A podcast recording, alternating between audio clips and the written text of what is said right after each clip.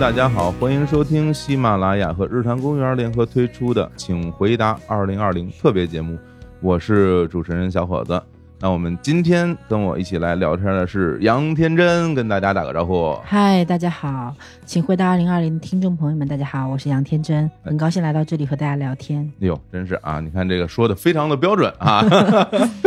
哎，对，杨天真，我想这个不用我多介绍了，是不是？我们就你还是介绍一下吧。还是介绍一下，嗯我就介绍一下，我就用网上那段介绍。其实我觉得挺有意思的，在网上就是如果去搜你的话，嗯就能看到一个好像经常能看到一些词语来描绘你哈。什么词儿？啊比如说叫啊一心娱乐创始人，啊，哎，然后呢职场硬核女王，我的妈呀，哎呀。词儿太难听还了。什么啊娱乐圈第一操盘手。啊，比明星还火的经纪人啊，上热搜频率比艺人还多啊，反正就一大堆啊，你看这些词儿对我的形容词都是建立在比较级上的，呃是吧？你有没有发现？还真是，就一定要给你找个对标，嗯然后还要再比较，嗯，还真是。这就说明这个写词儿的人非常匮乏，他没有办法形容，所以他只能用比较级来实现。看来这也不是真的了解你那。太不了解我了。哎，我们两个人之间，咱俩合作过一次啊，是是是哎，挺有缘分，也是都是喜马拉雅来牵线搭桥。嗯之前是喜马拉雅在做那个情感节的时候啊，嗯我们做了一个在线的直播啊。对，还有杨丽，对那天其实我们都不在同一个地方啊嗯啊，我是在北京，你当天在上海哈，是杨丽在杭州。对，对啊，那天聊得挺开心的。然后嗯这次，哎，我觉得，哎，借着那次的这个我们之间这种啊火热的互动，我们在录这样一期节目。其实我觉得今年啊，如果大家关注综艺的话，其实对你应该印象蛮深的啊。我觉得有两个比较重头的综艺你都参加了哈，嗯那个《青春有你二》啊，还有那个脱口秀大会。嗯啊，我觉得在这个两个节目里表现都非常精彩啊，圈了很多粉。嗯其实我去年因为我们自己录了一个综艺，叫做《嗯我和我的经纪人》。嗯那个综艺之后，呃非常非常多的综艺都邀请我参加，但是我当时觉得，第一，我的身份还是一个经纪人。嗯除了我们公司的综艺，我就不想参加外部的综艺了。呃，第二个呢，我对我自己主动的走到这种风口浪尖被讨论，还是有一些嗯不适应的地方。哦，是吗？对，哦所以我就是觉得能免则免吧。嗯嗯、也不是，就是他来了你也得受着，嗯但是你还是能免则免的这样一个心态。嗯，所以我就婉拒了所有邀约我的综艺，包，括我现在在参加的这个令人心动的 offer 嗯啊、嗯其实第一季的时候也是一直希望我能去，嗯嗯、因为他们觉得我还是一个比较好的视角，可以输出一些职场观点。嗯但我当时就觉得算了，包括吐槽大会，哦，去年也要一直在邀请我去做主咖，我就想，哎，算了算了，我也不要去被骂一顿了。就是这种综艺的综艺还是蛮多的，而且各种类型都有。是吧？嗯、然后，但我今年就觉得自己想开了很多。哦，嗯、在想开了很多时候，我觉得既然我有可表达的地方，那这个节目也是我喜欢的，嗯那就不如去。是像我录这个脱口秀大会，我整个过程都非常的开心。嗯，你就想，这节目实在是，你就在现场听笑话，多开心的一个工作，看得出来是不是啊！你往那一坐，然后看大家那儿聊，然后你还给自己傻乐。对啊，还牵线搭桥是吧？对，所以我嗯现在的标准就是，我想去那些我自己真正喜欢的节目，嗯然后要不然合作对象我喜欢，要不然嗯节目内容我喜欢。嗯，啊、然后第二个呢，就是觉得我确实能有所贡献的节目，哎，就这里我言之有物，或者我有观点想表达，我就很愿意去。好嘞。其实，在这个二零二零年，因为嗯综艺，我觉得是一个挺火热的一个关键词。嗯那当然，我们今天要聊的可能就不是综艺这个事儿啊，嗯我们今天可能着重聊一下直播这个事儿哈。更火爆的一个关键词是？吧？很火爆。但是在聊直播之前，其实我还是得替大家来关心关心你嗯啊，就最近身体状态怎么样啊？啊、其实那个我的手术还是蛮顺利的。挺顺利的手术之后呢，嗯生活作息也比之前好了一些。一些啊，只有一些，只能说有一些。我的医生肯定很不满意我这个回复，嗯，就是他经常给我发微信问我你怎么样啦，这个那个我都不回微信，嗨，觉得无言以对好吧，啊。嗯，就是呃，肯定饮食是恢复的比较好了，现在啊，已经 OK 了，对，就是不用老吃流食了是吧？呃能吃正常的食物，但还是嗯吃不了辣的，哦，也喝不了酒哎呦，啊，所以就是一年之内都喝不了酒，哎特别像一个备孕的状态。就啥也吃不了，就特养生，每天都在养生。因为天真老师是江西人是吧？江西人，所以这个对无辣不欢，对啊，对辣的一定很喜欢，吃不了辣就很痛苦哈，很痛苦。啊刚开始都觉得每天真的不知道吃什么，啊。现在约朋友吃饭已经不是约广东菜就是上海菜，很很适应了，嘿，好好也挺好的，也挺好，也挺好。挺清淡的。对啊，主要是因为他之前做了一个就是胃部的手术哈，做了一个嗯切胃手术，是啊，切了五分之四的胃，现在看起来真的是挺好的，啊精神状态挺好的。就是有点困，稍微。啊，困是一种常态，是吧每一天都处于很困的状态里。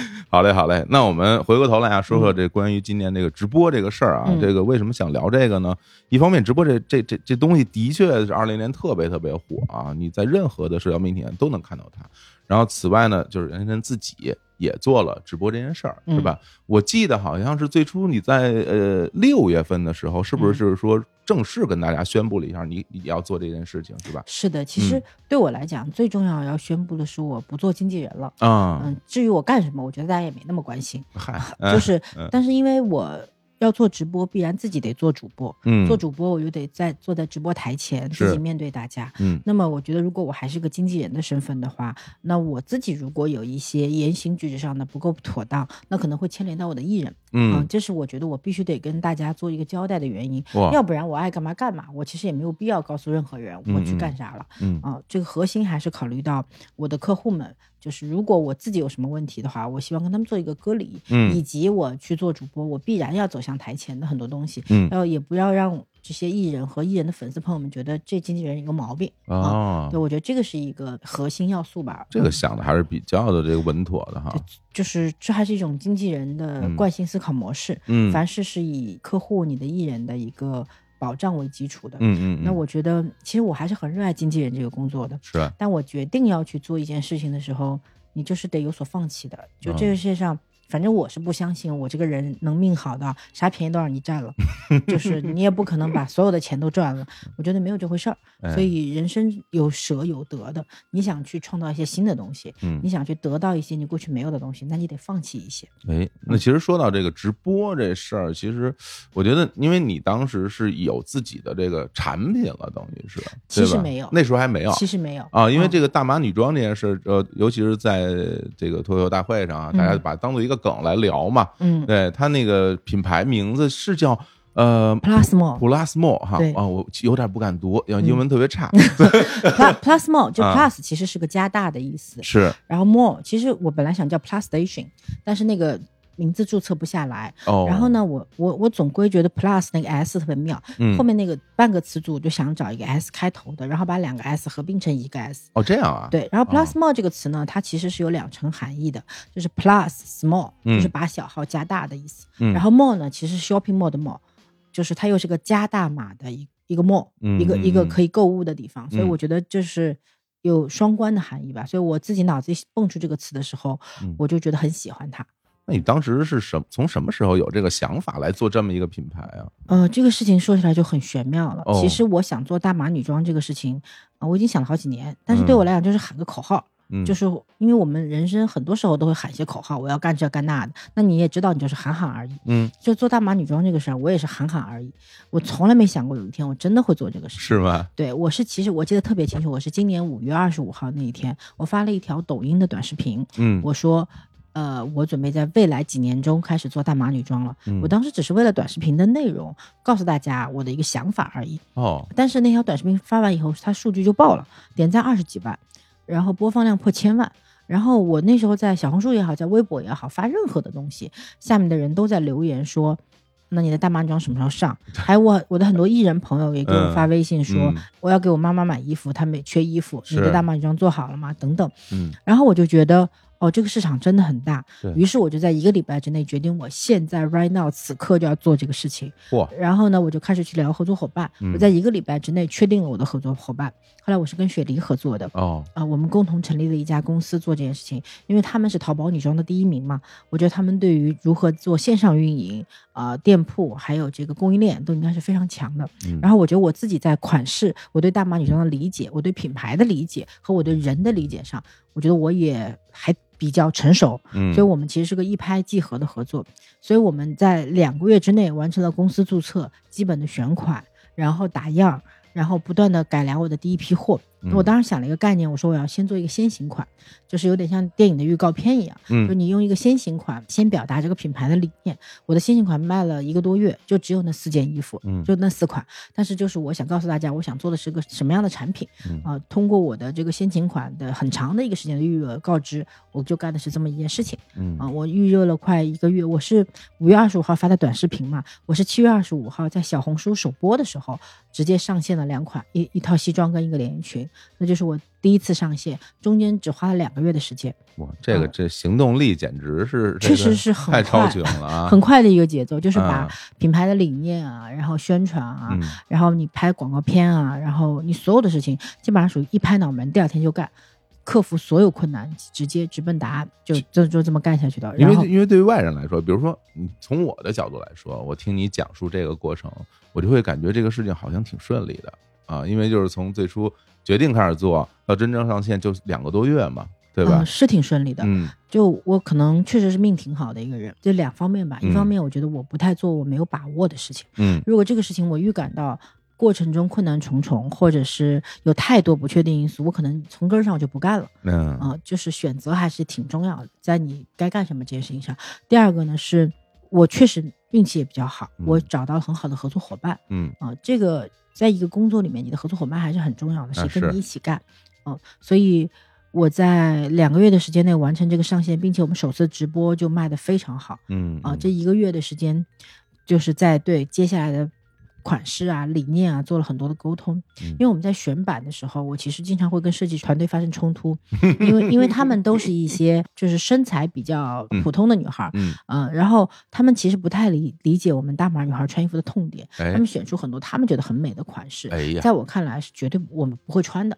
就有一个焦点，就是卫衣这个版型。嗯。啊，就卫衣这个衣服其实是一个非常好卖的款式，对。别的大码女装店卖卫衣都卖爆了，但我坚决不允许我们店铺出现卫衣，嗯。啊因为我觉得卫衣是是这么讲吧，如果你追求叫穿着舒服，我觉得卫衣没问题，嗯。日常穿着它肯定能满足。但是我希望我传递出来的东西叫做我们在卖一些让你需要美的时候穿的衣服。嗯。啊、就是你买卫衣或者买一些很日常的穿搭，我觉得有无数的店铺能满足你，嗯也不需要我。那我希望做的是，当你想变美一点，或者打扮的正式一点，或者打扮的浪漫一点的时候，有选择可以给你提供。非常好，这个别说那个大码女装了，是吧？因为我本身就是一大码的人，我在买衣服时候可费劲了，嗯 尤其是裤子吧，是吧？那个裤长合适的，那腰就不合适。嗯，对，包括我妈妈其实也挺胖的，因为她原来买衣服也会专门找那种啊，就是专门卖那种大码女装那种店去买。嗯但实际上那很多衣服真的，说实话不好看是啊，因为我自己这么多年来，嗯第一是工作的原因，我需要出席很多正式场合，是有时候需要穿礼服。嗯第二个呢，是我自己本来身心就爱美、爱浪漫，所以呢，我就很喜欢买那些蓬蓬裙啊、大纱裙啊，甚至露背装啊。嗯但这种衣服，且不说别人怎么看待你穿起来合不合适，你就自己去买的时候也没有尺寸。对嗯对，对尤其在中国，大部分衣服都是只出到大码。是呃，小码、中码、大码，偶尔有一个加大码。嗯就对于我们这种大加大码以上的女生来讲，是真的买不到那些美的衣服。嗯，那我觉得这个市场有没有这个需求，我相信肯定是有的。嗯所以这个需求到底怎么去实现跟完成它？对，所以我觉得，我觉得对好看的追求其实是每个人的权利，是尤其是当你有钱的时候，嗯你还实现不了这个权利，其实是一件很奇怪的事情。嗯但是，呃，很多做美的衣服的品牌，他会有一种认知盲点，嗯他会认为你们胖女孩不需要穿成这样。嗯或者大家都会认为，觉得没有人关心我们这些胖女孩到底是不是想也性感一点，嗯或者也浪漫一点。那但是我内心知道，我们是在意的，起码我在意。嗯啊我觉得我们也有追求美的权利，也有追求性感的权利。我也在意，我也在意。就像你后来说，你后来改了一个那个 slogan 是吧？把自己当回事儿，嗯，我觉得特好，我觉得特别好。啊就是有的时候我因为我生活中接触到很多女孩，嗯，她们由于身材偏胖，嗯她就会觉得我要在人群里藏住自己嗯啊，而且她会觉得我永远会被人忽视。嗯但这件事情其实是决定权在你自己的。如果你自己不把自己先当回事儿，你自己不把自己打扮的更美一些，别人是确实会忽略你的嗯啊、但这个事情一定面临着某种对抗，某种你对大家的那种约定俗成的观点的对抗，嗯啊、你对呃，甚至有一些歧视、有一些敌意的对抗。那么在人与人对抗的时候，你是需要武器的，尤其对于女孩子来讲，外表是一个最容易被人下定义和评论的一个点。嗯那么什么是好看，什么是美啊？它有没有一个标准化的定义？我自己心中是没有的。就当你够自信，我们常常觉得一个人有魅力，不是他五官长得有多美，就他这个人浑身散发出来的自信，就会让你觉得啊、他好动人，很生动。但是绝大部分人，甚至很多五官长得很美的女孩，都缺少这种自信。这种自信其实是生活中不断的。成功或者要不断的获得了别人的注意，你才可以慢慢锻造起来的。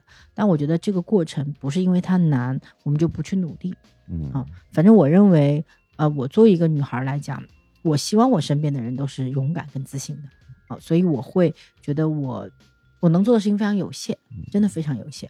那比如说我今天来跟大家聊天，可能会是传递我的想法。嗯那我今天出所有的产品，我觉得它也传递我的想法。是给大家提供武器嘛，对吧？是你其实你这是制造了武器，让大家来用。对，前两天我碰到一个女生，她也是个大码女孩，嗯她就跟我说，她说我觉得你的衣服好丑，嗯嗯，你的衣服都非常的呃成熟，嗯。嗯，我看了他一眼，因为他就穿了一件卫衣，他说我知道你讨厌卫衣，嗯嗯，我说我觉得美跟丑是没有办法去标准化定义的，嗯我觉得美我才会生产出来，你觉得丑你就不买它就好了。是对这个，你不可能、就是产品，其实也是在筛选用户。嗯我的产品风格越清晰，喜欢它的人越会留存，不喜欢它的人就会流走，这是一个很正常的事情啊、所以我一定是找跟我审美价值取向嗯呃越来越接近的人，那我肯定是去影响那些愿意接受我的这个审美和价值取向的人。嗯就所以它其实就是一个。找寻的过程，你不可能征服全世界，全世界人也不可能都喜欢你，但我们找到同类就好了。行，那咱们说了半天，我们这个大码女装啊，嗯这个其实我都想买两件试试啊。但是说回来，我觉得就是关于我们回到我们最初这个话题啊，就是关于聊直播这件事儿。因为刚刚也听你讲啊，嗯，就是你第一次这个产品上线的时候，好像同时就已经有直播了，是吧？那那直播这个东西，我觉得就很有意思，因为说实话，我最开始对直播这件事儿一无所知。后来也是因为这身边的很多人老提起这个东西，然后呢，我就问了问大家，我说哎，我说这个直播啊卖货这是怎么回事呢？啊，大家说可好了啊，就给我推荐。当然是最红的那几位啊，让我去看了看。然后我当时觉得哇，我说这个，我第一感觉什么呀？真辛苦！哎呀，这这么长时间啊，跟这儿吆喝啊，也一直不停的说啊，时间很长什么的。当时就会觉得哦哦，大家好像喜欢这样的方式。其实那个时候我自己也没敢给他下一个什么定论，只是我觉得这东西离我的生活很远，我也不太了解它的这个过程。那就像你，比如说你做了你这品牌，然后让它上线的时候要做直播这件事儿，你当时是怎么想的？就为什么你就要决定说我这个直播跟产品一起上了？嗯，其实我觉得直播它本质是一个销售渠道，哎呦，太好，我要听这个。啊就是我们买东西肯定要通过不同的渠道嘛。是我们在淘宝买东西，嗯对吧？我们在小红书，我们在嗯各种地方买东西，我们在线下，比如我们在家乐福买东西，嗯啊、我们在各种商场买东西，这些东西都叫渠道。这些渠道可能是你走进的地方，是你日常逛的地方，是你打发时间的地方。嗯那直播间也是这么一个渠道。那直播间呢，通过这种短时间内聚集人群的方式，它可能有效的聚集了一些想购物的人群。嗯那所以它可以在很短的时间内形成一个大数字的交易。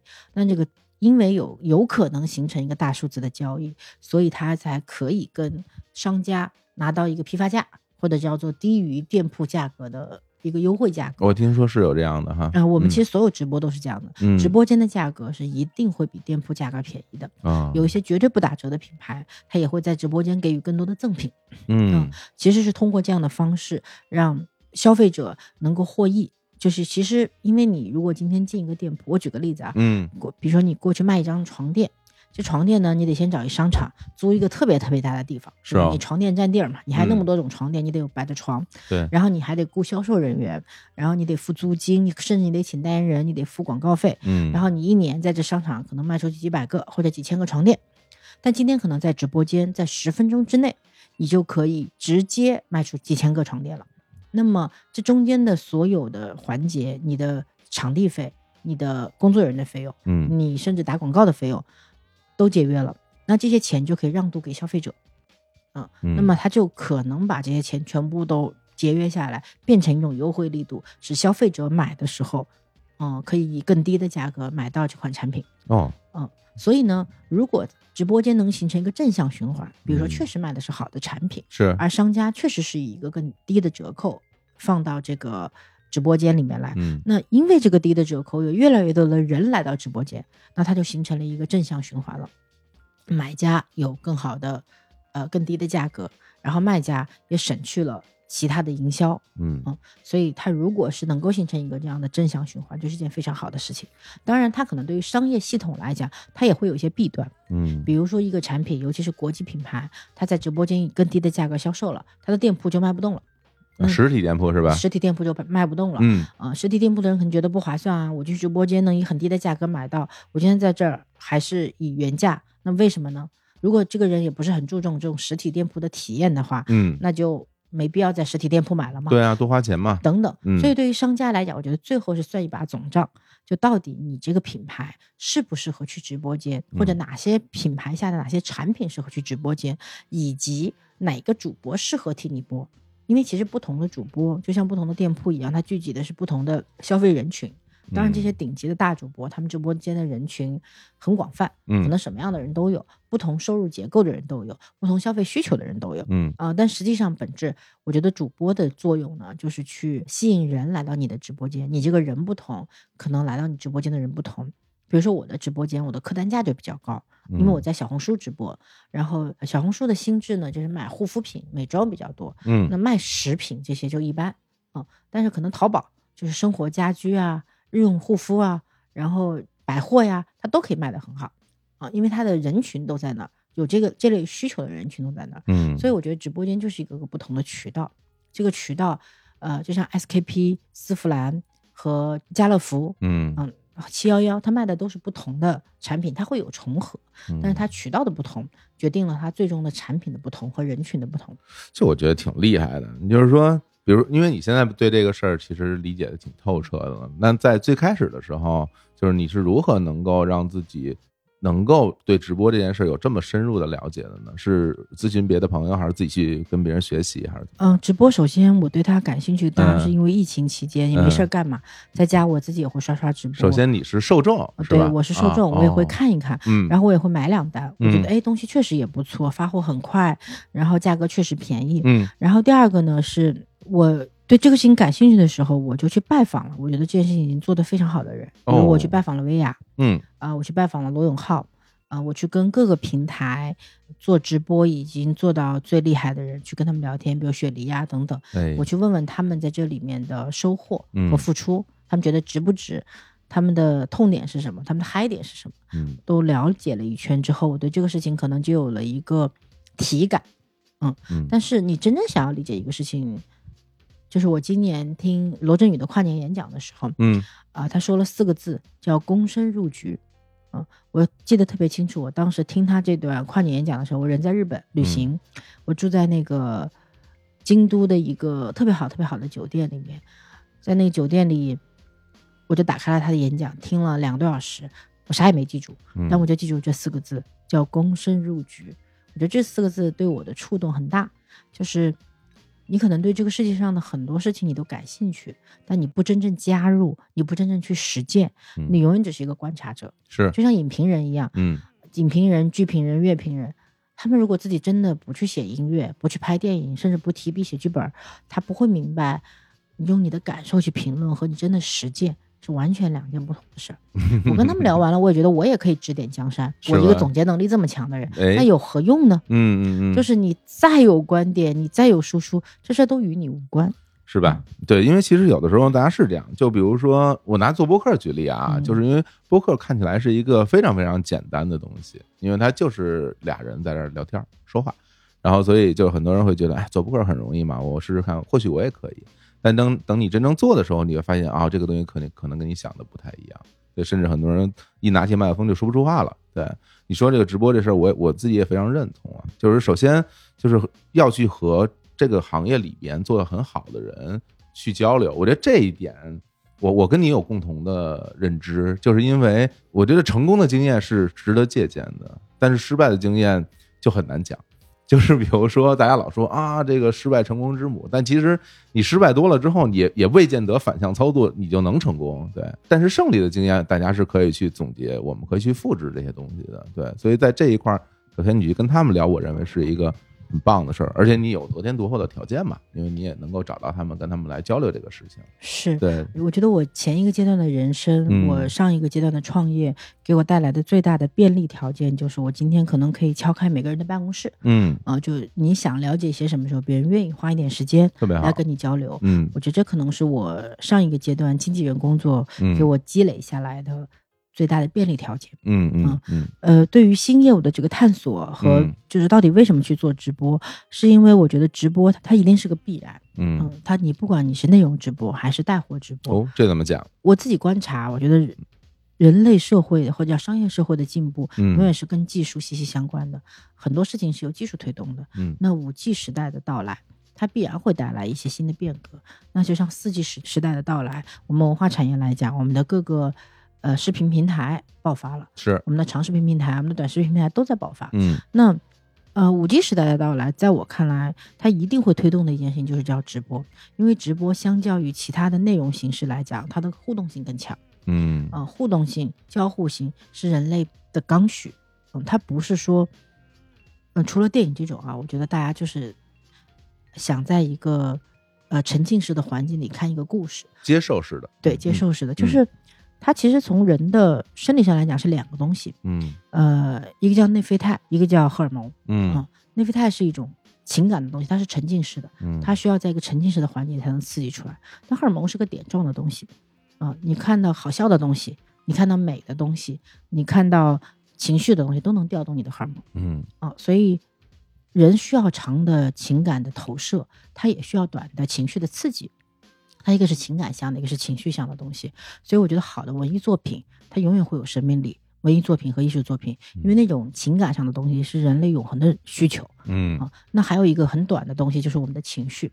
所以我们的短视频为什么蓬勃的发展？因为我们有越来越多的情绪要被消耗，我们也在情绪上花时间啊。那我觉得直播也是，我记得就双十一的时候，嗯，那天晚上十月二十号吧，因为各大主播的直播间是双十一第一天，是啊，我那天在按摩，我就边按摩边刷那个各个直主播，因为我啥也没抢着，嗯 他们那个直播间太疯狂了，而且你根本不觉得你需要那个东西，就是嗯但是你好不容易抢着一单的时候，觉得哇太好了，我抢到了。其实已经不在意说到底买了什么东西了，而是参与这个过程，而且成功得到的那种，感受，是吧？。啊然后我就能感受我那按摩师那个按我那力度啊，都啊随着那个直播间的情绪在变化，他也被带动了起来。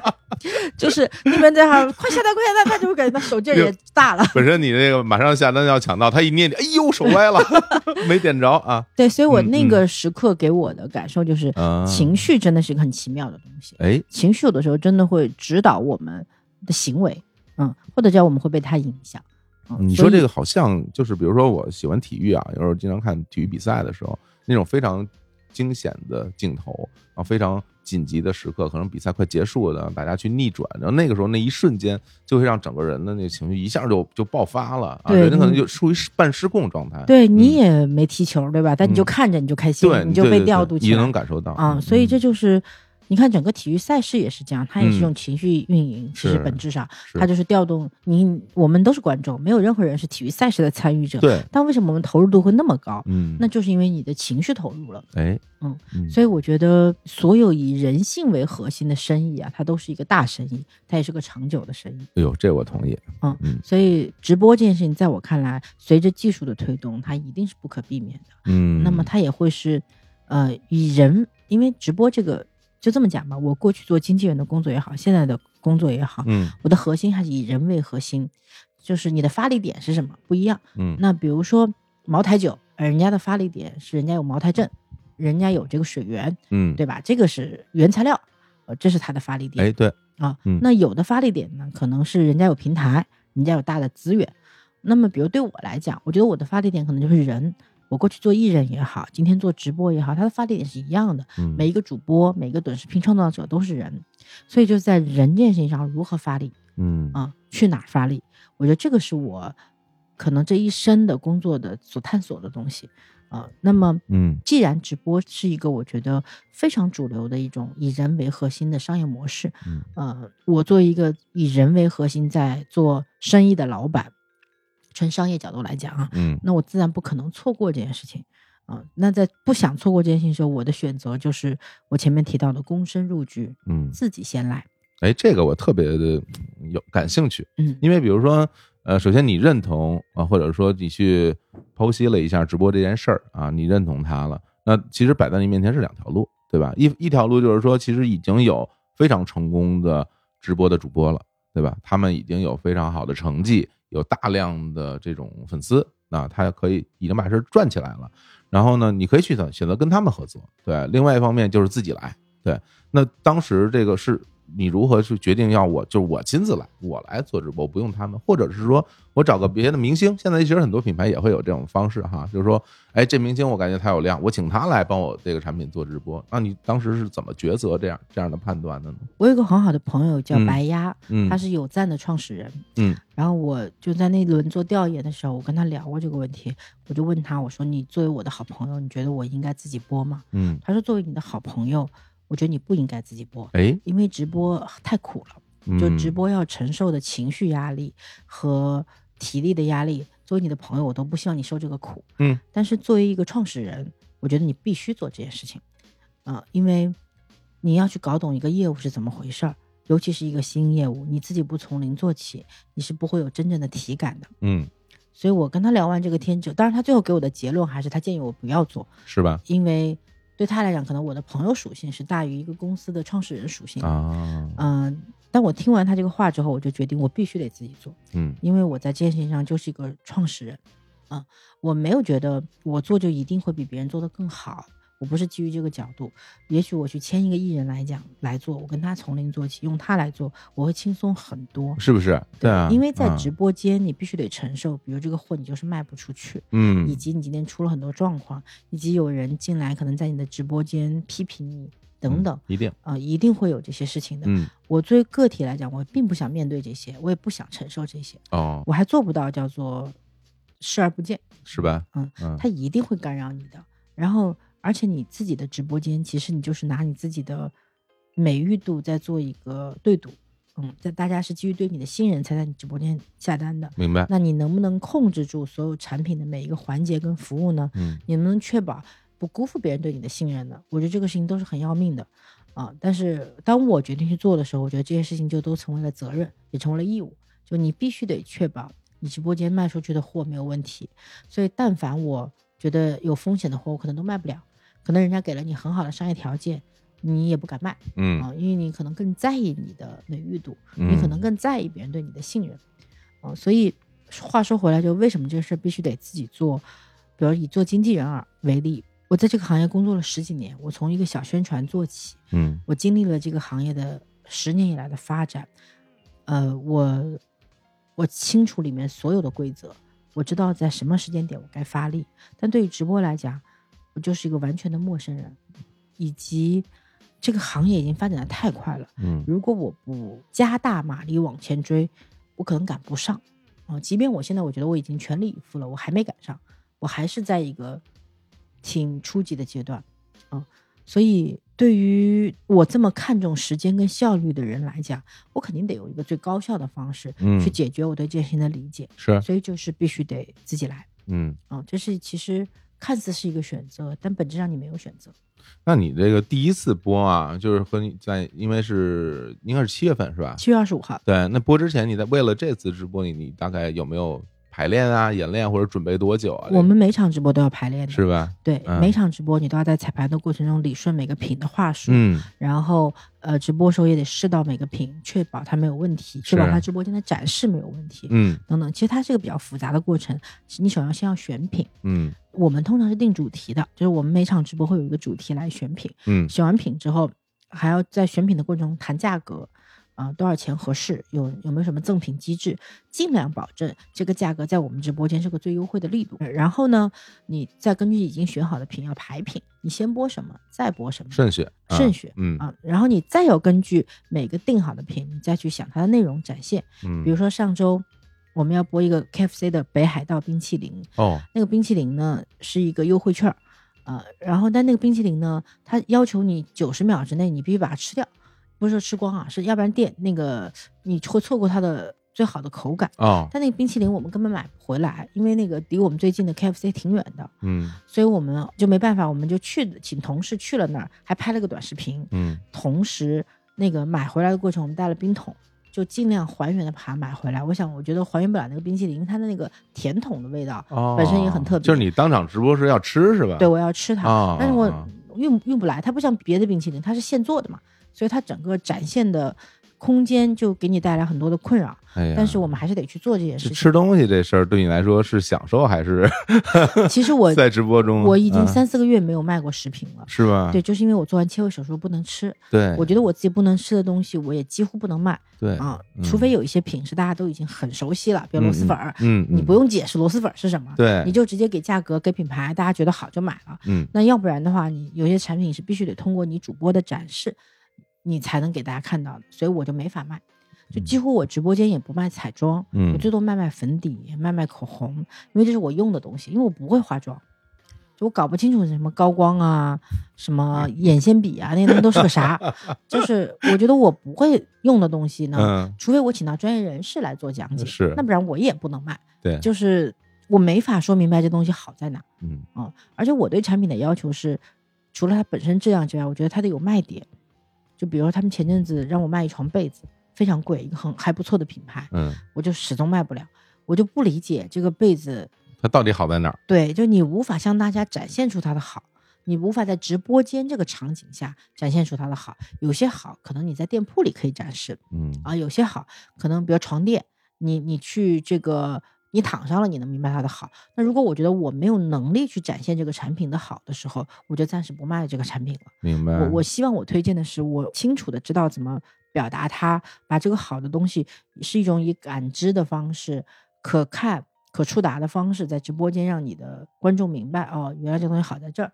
那么我也希望我我其实一直推崇的都是理智消费嗯啊、我不太会去煽动情绪，就我就觉得你需要你就买它啊，嗯。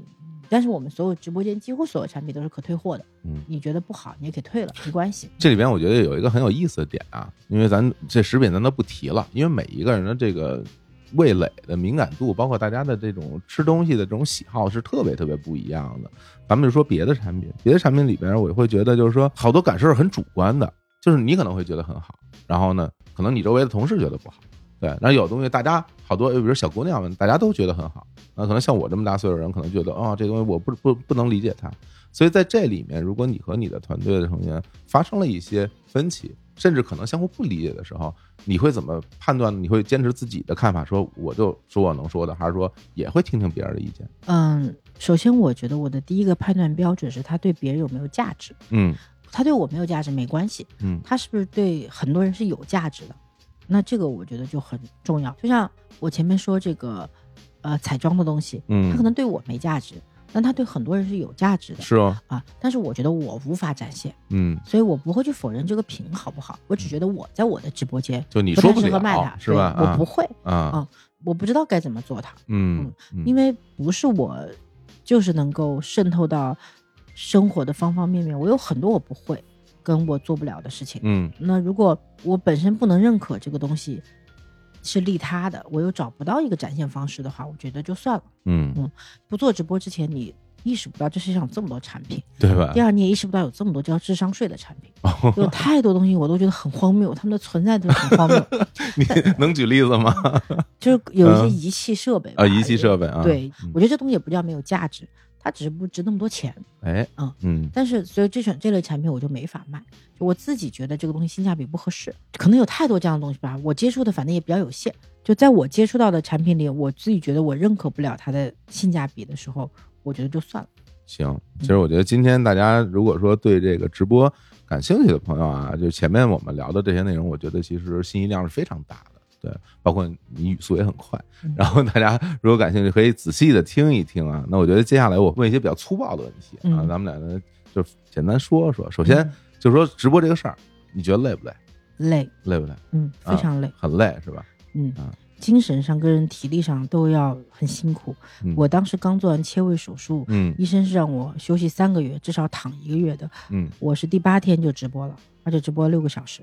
哎呀，嗯，就当时连续吗？就持续六个小时，哇，你就确实会当时觉得元神耗尽。嗯嗯嗯，那但那你自己享受这个过程我不享受，不享受啊？但是我必须得做。哦，我觉得那个直播间你不可能停三个月的，嗯嗯，那你就得全部又从零开始了。嗯，那我觉得是这样，就是因为现在好多事儿吧，一旦火起来，就有很多朋友都想尝试。对，比如说大家看直播火了，说那我是不是也可以试一试？那比如说像有这样的想法的朋友，你会给他什么样的建议？就比或者是说，如果你想做直播，你有你得有一些比较基础的条件才可以做这件事儿。我，嗯，我认为你首先先要运营你的账号，嗯，账号可能是你的淘宝店铺，啊可能是你的抖音号，或者是你的小红书号。嗯你因为我们所有的直播，第一是基于一个平台上展开的，嗯第二是这个账号下面已经有粉丝了，你才能展开的。第三，你的粉丝最好还是属于跟你建立联系的时候，是因为相信你的推荐，就是呃就是信任信任关系啊，嗯是要不然的话，你凭什么？就是啊，就别人为什么要把东西给你卖，嗯及别人为什么要以这个低的价格把东西给你？嗯因为直播它是三端嘛，除了主播之外，有买方跟卖方。买的人为什么要来买？卖的人为什么要给你卖？因为嗯这货又不是你自己的。嗯啊当然还有一种情况就是你自己的货，你在直播间卖自己的货，就像我每场直播一定会卖我们 Plusmo 的女装一样，是我的直播间一定是所有地方最便宜的，哦它可能比淘宝的双十一、双十二价格还要便宜，因为那是我可以自己定价的产品，嗯，我就是可以让它在我直播间最便宜。而且你可以让你只在你直播间最便宜，对对吧？是你自己的产品，对，我的现货我也会优先供给我的直播间。啊哦，，这这是我作为老板我可以自己决定的事情。但是我前面提到过一个词叫发力点，嗯，我觉得我们干任何事情，你都要先找一个发力点。你没有发力点的话，你凭什么从零开始呢？嗯嗯，所以你自己要不然是从货上有发力点，要不然从人上有发力点，要不然从内容上有发力点。你如果没有这个发力点，然后我觉得在这个系统里面，你很难再从零开始了。现在哦，不过我觉得今年反正因为你做了这两件事嘛，我把它当做两件事来看啊啊，一个是咱们这个大码女装啊，Plusmo，还有一个就是做直播这个事儿。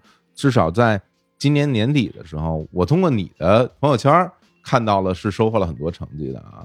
首先就是你的那个店铺啊，现在已经是双皇冠了哈，嗯，对，然后渠道销破两千万的销售量这件事儿好像是是不是得有小一个月以前了？还是？嗯，没有，我们我差不多，因为我们双嗯。十二就是昨天嘛，昨天我们单日销售已经破了记录了，嚯，单日销售卖了三百一十八万，好吧，嗯，嗯。这个比我们双十一还高。嗯，然后我们整个店铺破三千万，我觉得也就在这两天的事情了，很快了。很快了。那估计我们节目播出的时候，很可能就已经破了。对对对，嗯其实我前面说我七月二十五号直播时候是试运营嘛，嗯嗯，然后我从八月二十八号才正式开淘宝店铺的，嗯，所以到现在不到四个月的时间吧，就做一个新品牌来讲，它已嗯经是呃很快的一个速度了。这些火箭般的速度了已经啊。但是我最大的感受是，嗯第一个我们没有花那种大量的广告营销费用，嗯，啊、就不是说你四处投放，然后让大家来，你亏着本。明白。我肯定是在做一个赚钱的生意。嗯然后第二个呢，是